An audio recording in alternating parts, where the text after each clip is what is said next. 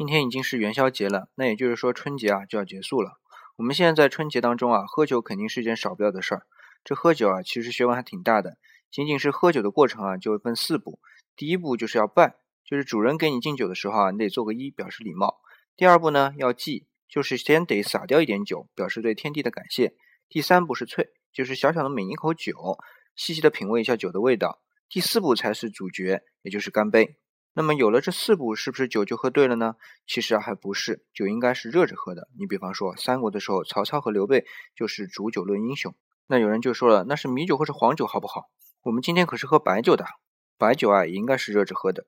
清朝的时候啊，已经有白酒了，《红楼梦》里面宝钗啊就说：“酒性最热，若热着吃下去啊，就散发快；若是冷的吃下去啊，就凝结在内，五脏去暖就受害了。”你看这热酒喝啊，和养生还有关系。